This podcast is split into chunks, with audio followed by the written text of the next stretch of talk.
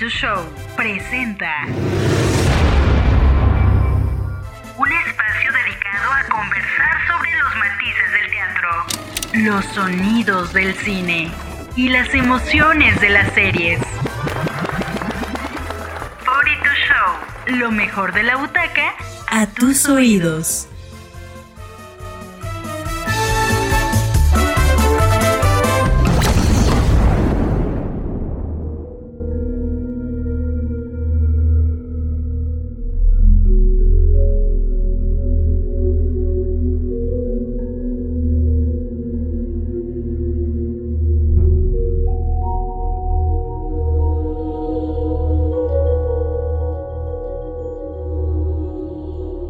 Hola a todos, bienvenidos a esta temporada nueva de 42 Show en donde vamos a hablar acerca de los asesinos seriales. Vamos a pasar por la vida de varios y de varias series como The Sinner, You, Marianne, Rachel y estas docuseries de los asesinos seriales el thriller psicológico es eh, su definición más general, subgénero cinematográfico que se centra en estos estados emocionales, mentales, inestables de los personajes. A menudo recurre al misterio, suspenso y terror psicológico para crear una dinámica de tensión que pretende sorprender al espectador, con giros inesperados por medio de uno o más puntos de vista a lo largo del relato. El temor, la ansiedad, el miedo, la repulsión y los traumas son otros elementos que aderezan este tipo de films.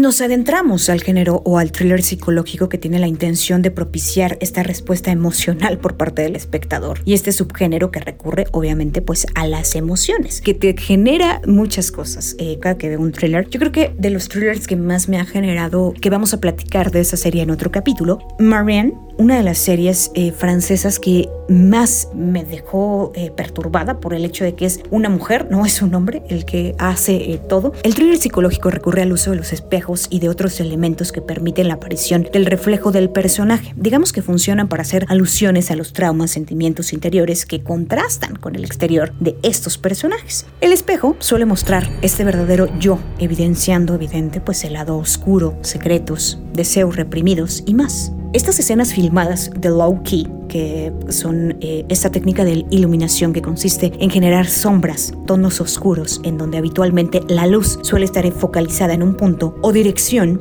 que es un recurso muy aprovechado para generar obviamente estas atmósferas sombrías y oscuras que eso abundan en las escenas, o más bien abundan en este género. También estos flashbacks, ¿no? Que no es una regla, pero bueno, pues es un elemento que, que es muy común de este subgénero.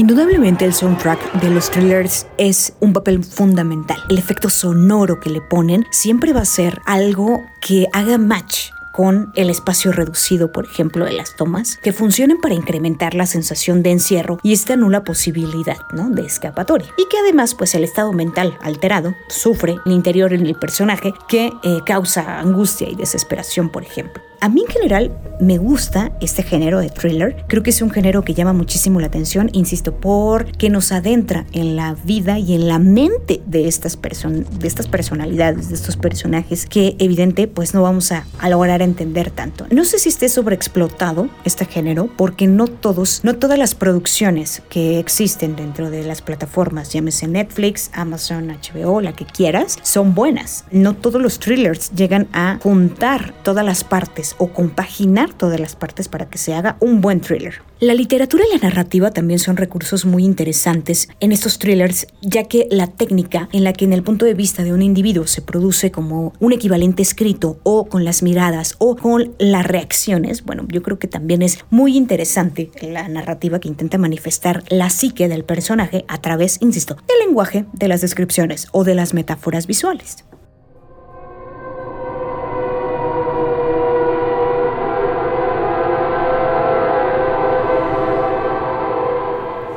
Desde Ted Bundy hasta Charles Manson, el perturbador historial de estos personajes crea adicción y eso explica en gran parte la larga lista de asesinos en serie que se encuentran dentro de las plataformas. Yo creo que estas historias, estas docuseries crean cierta adicción por saber, por adentrarnos en la vida de estos personajes y además de eso, en la mente de estos personajes. En esta temporada tenemos una invitada muy especial, la psicóloga Jimena, que es una de mis grandes amigas, pues ella nos va a dar su perspectiva de la mente de estos personajes, ya sea los reales o esta ficción que generan pues todos los que hay en las series, en las docuseries, en las diferentes plataformas. Iniciamos con los hijos de Sam. David Berkowitz, más conocido como el hijo de Sam, este asesino en serie que en la segunda mitad de los 70 sembró el terror en las calles de Nueva York. Entre 1976 y 1977 mató a seis personas, hirió a otras siete, en su mayoría jóvenes, y detrás de este asesino y sus crímenes había un culto satánico, un grupo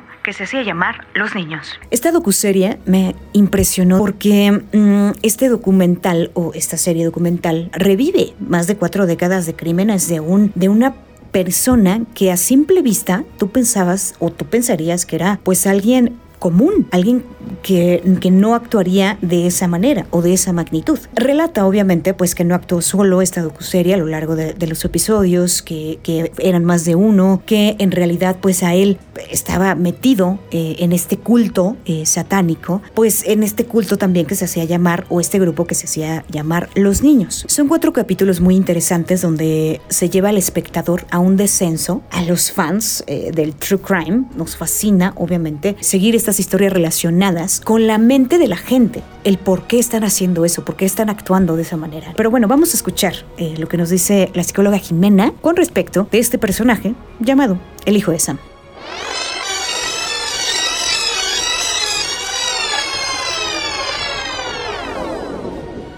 Hola, mi nombre es Jimena Iselo, soy psicóloga clínica. Él está catalogado como un trastorno de personalidad esquizofrénica paranoide. Es decir, que llegó a tener alucinaciones auditivas y visuales. De hecho, él menciona que Satanás le hablaba y le decía que había que asesinar a las personas. Pero posteriormente él mencionó que pues los ataques que realizó a, las mujeres que mató era por esta incapacidad y gran frustración de no poderse relacionar con el sexo opuesto, que toda la vida, desde muy chico, empezó a tener personalidad disocial, tenía cambios de humor muy drásticos como es depresivo y violento, mentiroso y tenía una gran capacidad para realizar historias. Obviamente se, se sentía una persona inferior con las mujeres y pues tenía un enojo muy grande con este género.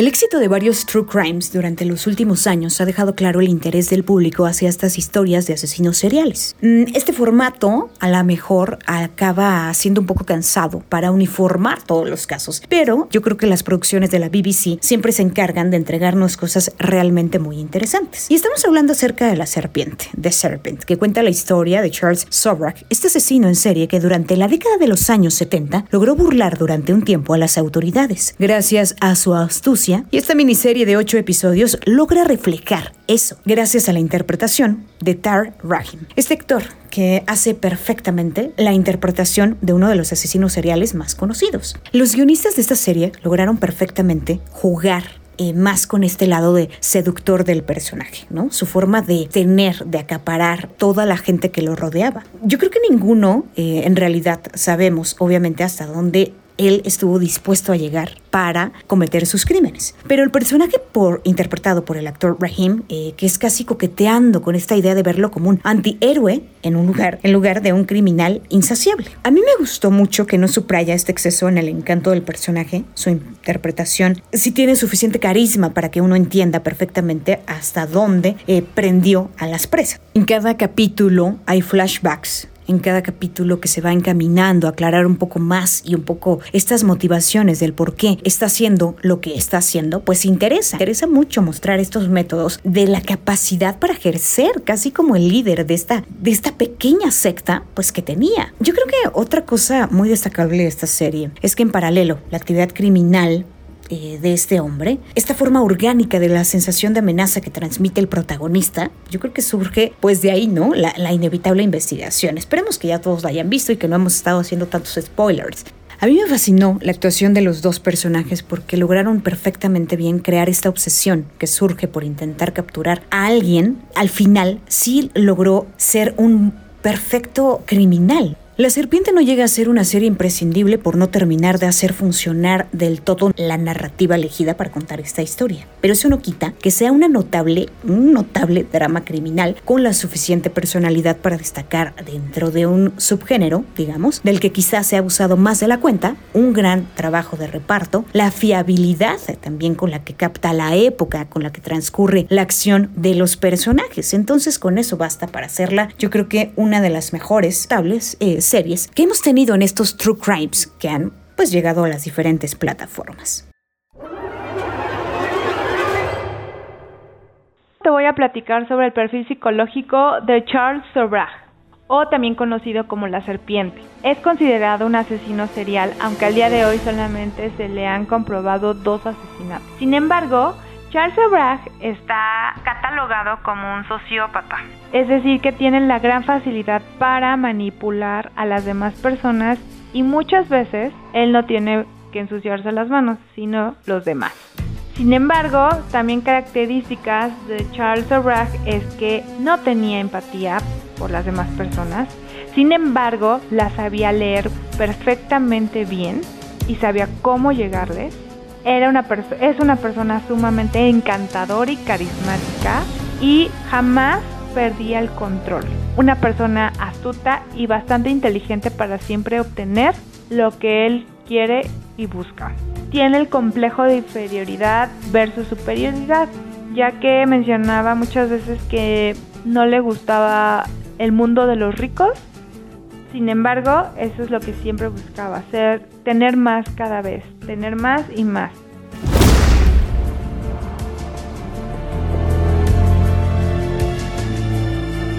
Ted Bundy es uno de los asesinos seriales más famosos de Estados Unidos. Cometió 30 crímenes en los años 70, los que primero negó y después admitió. Hablamos de esta miniserie documental original de Netflix que profundiza en su historia con cuatro capítulos de más de 50 minutos cada uno, con entrevistas, imágenes de archivo, grabaciones de audio que ofrecen obviamente un perfil agudo de este personaje. Permiten entrar en esta bizarra mente de un tipo que caza, ¿no? Es un asesino también serial. Netflix está explorando cada vez más las figuras más oscuras del crimen en Estados Unidos, que en la época de los 80s, bueno, 70s, 80s, era una de las cosas que más, más se hablaba. Por ejemplo, en los años 80, Richard Ramírez, quien fue bautizado por los medios como The Night Stalker, este psicópata que causó terror entre los habitantes de Los Ángeles por robos, violaciones, asesinatos y bueno, más. Regresamos a Ted Bundy. De Ted Bundy se han hecho infinidad de revivals, vamos a ponerle así, basados en los documentales de crímenes reales cuya adaptación o aceptación más bien eh, se han disipado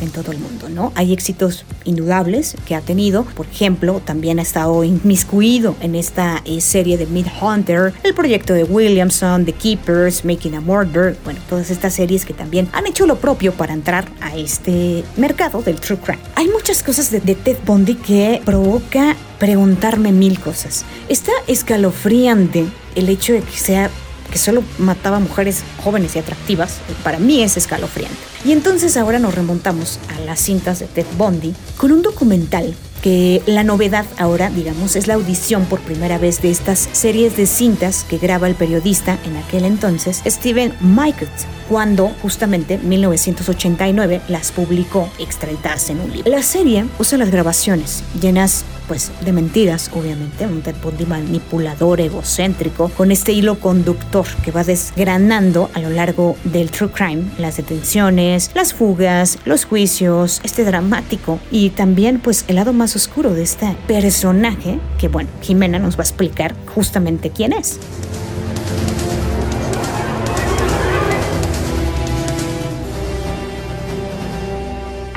Está catalogado como un psicópata, ya que posee características de dicho trastorno. Desde niño empezó a mostrar un comportamiento disocial y una característica principal sobre este tipo de personalidad psicópata es que mutilaba animales, en donde él de alguna manera le daba placer el hacer esto. Posteriormente, Ted Bundy tenía una personalidad manipuladora, encantadora y con un gran carisma. Una persona mentirosa, con mucha facilidad para hacerlo y por supuesto no tenía empatía por las personas.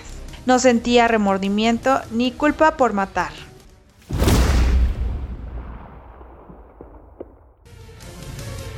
En esta nueva temporada vamos a estar platicando de los thrillers psicológicos, de los thrillers que han llegado y se han inmiscuido en las diferentes plataformas de streaming. Yo soy Valeria Torices y en Twitter ando como arroba valtorices. Gracias por escucharnos y te esperamos en la siguiente emisión.